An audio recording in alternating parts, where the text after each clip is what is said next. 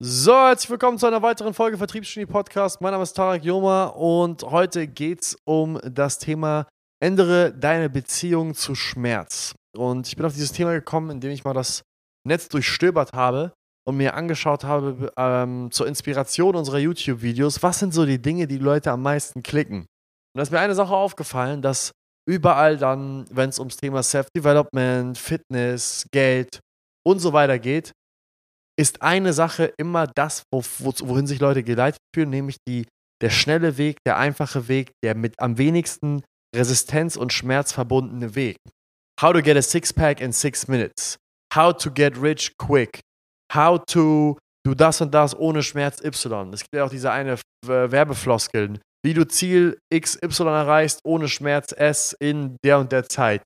Und hat mich maximal aufgeregt, hat mich maximal abgefuckt, einfach deswegen, weil ich mir dachte, warum zum Teufel muss immer alles einfach sein? Warum wollen die Leute eigentlich andauernd den schnellsten und einfachsten Weg zu irgendeinem Ziel wählen? Warum kann es nicht mal wehtun? Warum, warum ist es denn nicht in Ordnung, dass es schwierig und anstrengend ist und mit viel Schmerz und Opfer verbunden ist, ein Sixpack zu haben und dementsprechend auch noch gut gebaut zu sein? Warum sollte es denn nicht schwierig sein, reich zu werden? Warum soll es denn nicht anstrengend sein, etwas zu erreichen, was kaum einer erreichen kann. Am Ende des Tages ist doch der eigentliche Wert dieser Dinge, die wir doch so sehr begehren, dadurch bestimmt, dass der Preis, den man dafür zahlen muss, so hoch ist. Am Ende des Tages sind wertvolle Dinge Dinge, die einen hohen Preis haben, die einen hohen Invest erfordern. Der einzige Grund, weshalb ein Ferrari begehrenswert ist, gut, bei einem Ferrari ist es anderes, aber da ist zum Beispiel ein großer Teil, weshalb ein Ferrari begehrenswert ist, ist, weil man ihn selten sieht. Und man sieht ihn selten nicht, weil das Auto scheiße ist, sondern weil das Auto, weil das Auto scheiße teuer ist und weil sich das Ding kaum einer leisten kann. Und die Frage ist, wäre ein Ferrari noch begehrenswert, wenn er für jeden Menschen erschwinglich wäre? Wenn Ferrari morgen sagt, in Scuderia in Italien, die, die, die Macher von Ferrari CEOs sagen, weißt du was, wir wollen, dass jeder Mensch auf dem Planeten, wenn er 18 ist, einen Ferrari bekommt, dann würde der der Wert der Marke Ferrari so in den Keller fallen, dass das keine Sau mehr fahren will.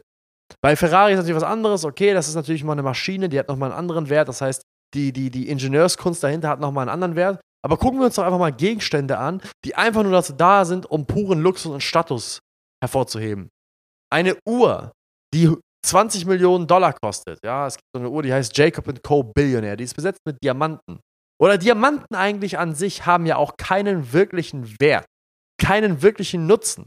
Wenn man sich Diamanten als Rohstoff anschaut, ja, das ist das härteste Material der Welt, aber du kaufst dir ja nicht einen Diamanten, weil du ein hartes Material suchst. Der einzige Grund, weshalb ein Diamant etwas viel, äh, viel wert ist, ist, weil er einen hohen Preis hat, den sich kaum jemand leisten kann.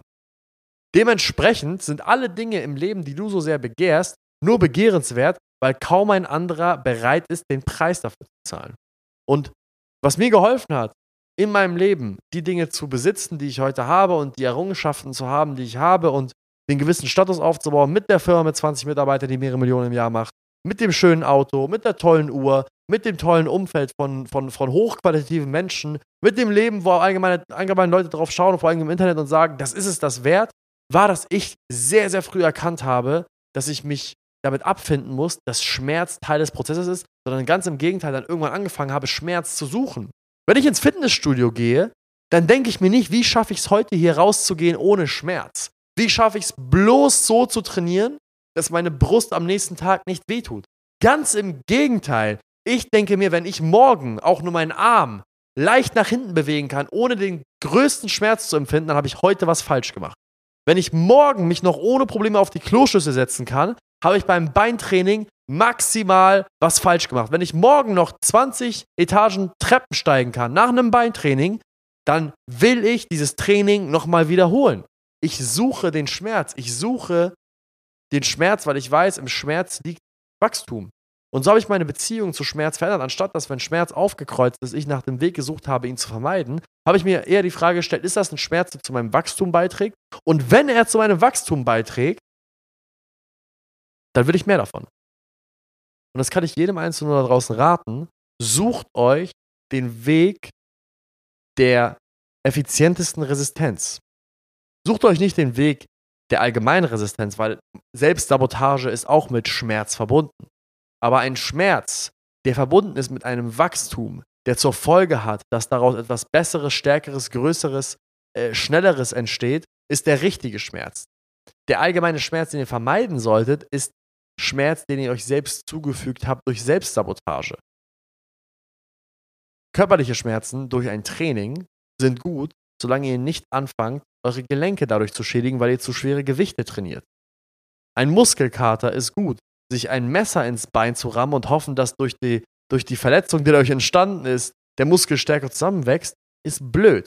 Also im Allgemeinen sollten wir versuchen, Schmerz durch harte Arbeit zu kreieren und uns vorzunehmen, ich will, so, ich, ich will eigentlich eher zu der Person werden, die nicht Schmerz meidet, sondern ich will mich weiter fortbilden und weiter fortentwickeln, damit ich zu einer Person werde, die mehr Schmerz ertragen kann.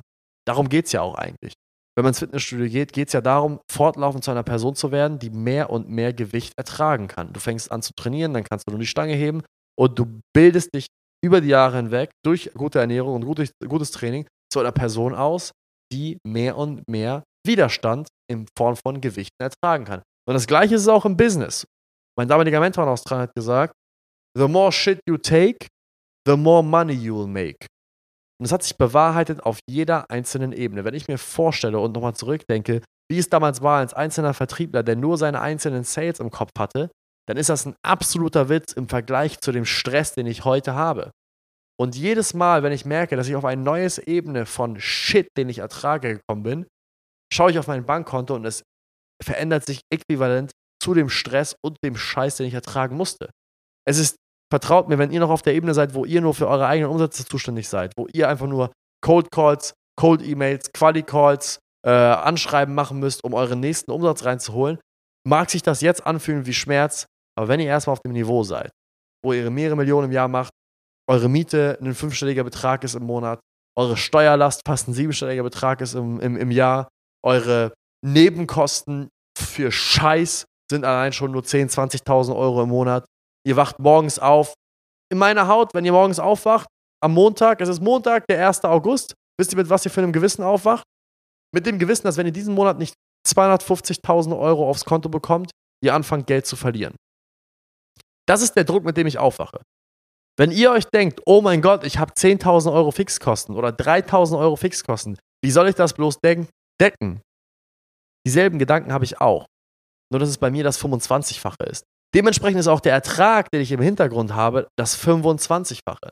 The more shit you take, the more money you'll make. Deswegen versucht nicht Shit zu vermeiden, versucht eher zu der Person zu werden, die mehr Shit ertragen kann, die, einen höheren, die eine höhere Schmerztoleranz entwickelt über die Jahre hinweg. Das sind meine Worte zu dem Thema Schmerz und wie man seine, seine, sein, sein, sein, seine Beziehung dazu ändert. Und äh, wenn jemand Fragen dazu hat, schreibt mir gerne auf Instagram, schreibt mir gerne auf Facebook. Nee, Facebook benutze ich gar nicht mehr. Schreibt mir gerne auf Instagram. Ähm, da nehme ich mir gerne die Zeit. Ich habe gerade erst heute wieder mit einem Kunden gesprochen, der unsere YouTube-Videos fleißig verfolgt und unsere ähm, Podcasts hört, hat mir direkt auf Instagram geschrieben. Ich habe ihm innerhalb von 20 Minuten geantwortet. Ähm, daraus hat sich ein tolles Gespräch ergeben. Also, wenn es weiterhin Leute draußen, da draußen gibt, die sagen, ich würde ganz gerne ein bisschen deiner Zeit in Anspruch nehmen, Tarek, müsst nichts dafür zahlen, nehmt sie in Anspruch und wenn ihr dann weitere Zeit haben wollt, ist es komplett eure Entscheidung, ob ihr dann dafür zahlt oder nicht. In dem Sinne, vielen Dank fürs Zuhören und bis zum nächsten Mal. Ciao, ciao.